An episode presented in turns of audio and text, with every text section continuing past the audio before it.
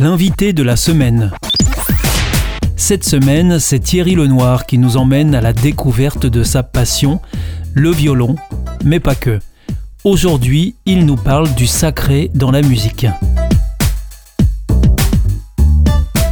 Vous avez parlé de la construction du violon, euh, comment les luthiers euh, faisaient ça, comme une cathédrale, vous avez dit. Oui. Euh, dans votre livre aussi, vous partez de l'homme de Vitruve, où vous expliquez cette conception dans ce, fameux tableau rendu célèbre par, Léonard de Vinci, hein, Manpower, qui a été récupéré. Oui, c'est un homme nu dans un cercle et dans un carré. parfait aux proportions parfaites, montrant notamment le nombre d'or, la divine proportion, comme on disait autrefois, hein, ce nombre d'or qui se retrouve dans toute la structure de la nature, hein, qui, qui est un nombre récurrent dans le corps humain aussi, et ce corps humain qui est placé à la fois dans un carré et dans un cercle. Euh, pourquoi Léonard de Vinci a-t-il présenté ainsi l'être humain? Euh, Parce que pour les anciens, j'y reviens, le carré est une figure très symbolique dont le nombre est articulé par le 4 et représente l'humain.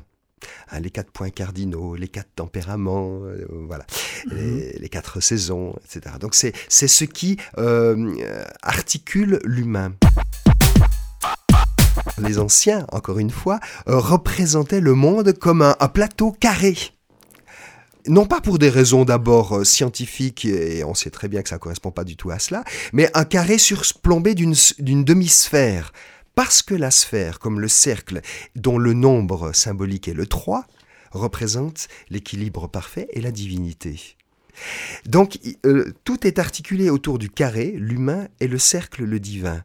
Et dans une cathédrale, d'ailleurs, entre parenthèses, une cathédrale, la base de tout lieu sacré, c'est un cube, un carré, hein, ouvert, qui donne la croix, surplombé d'une demi-sphère, qui est le divin. C'est la rencontre du divin dans l'humain. Euh, l'être humain est rempli de cette même proportion, comme le violon aussi est rempli de cette proportion. C'est ce que Léonard de Vinci a voulu représenter au travers de l'homme de Vitruve, le carré et le cercle. Le violon, si vous regardez la structure d'un violon, il est entièrement fait au travers d'un enchevêtrement de carrés, de cercles et de pentagones. Finalement, on a l'impression que cet instrument devient tellement sacré qu'on on n'oserait pas y toucher sans une raison valable. il est sacré comme l'être humain est sacré comme nous sommes. Et il est à cette image. C'est-à-dire que, le violon est le reflet d'une réalité divine et sacrée, un reflet imparfait malgré tout, comme l'être humain est à l'image de Dieu, mais une image imparfaite.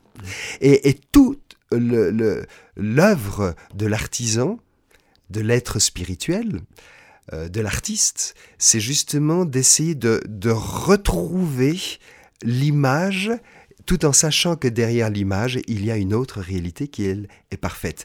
Et ça, euh, les, anciens, bah, Socrate notamment, et Platon, euh, qui est disciple de Socrate, a parlé notamment, pour ceux qui, qui se rappellent, de ce fameux mythe de la caverne, où, il a imaginé une société enfermée dès la naissance dans une caverne, dont le seul horizon était le mur de la caverne, et, il ne se contentait sur ce mur de voir les ombres d'une réalité supérieure qu'ils ignoraient, mais, mais c'était que l'ombre. Donc l'homme de foi et l'artisan et l'artiste euh, cherchent à retrouver derrière l'ombre la réalité. C'était l'invité de la semaine avec Thierry Lenoir, auteur du livre L'âme du violon paru aux éditions Cabedita.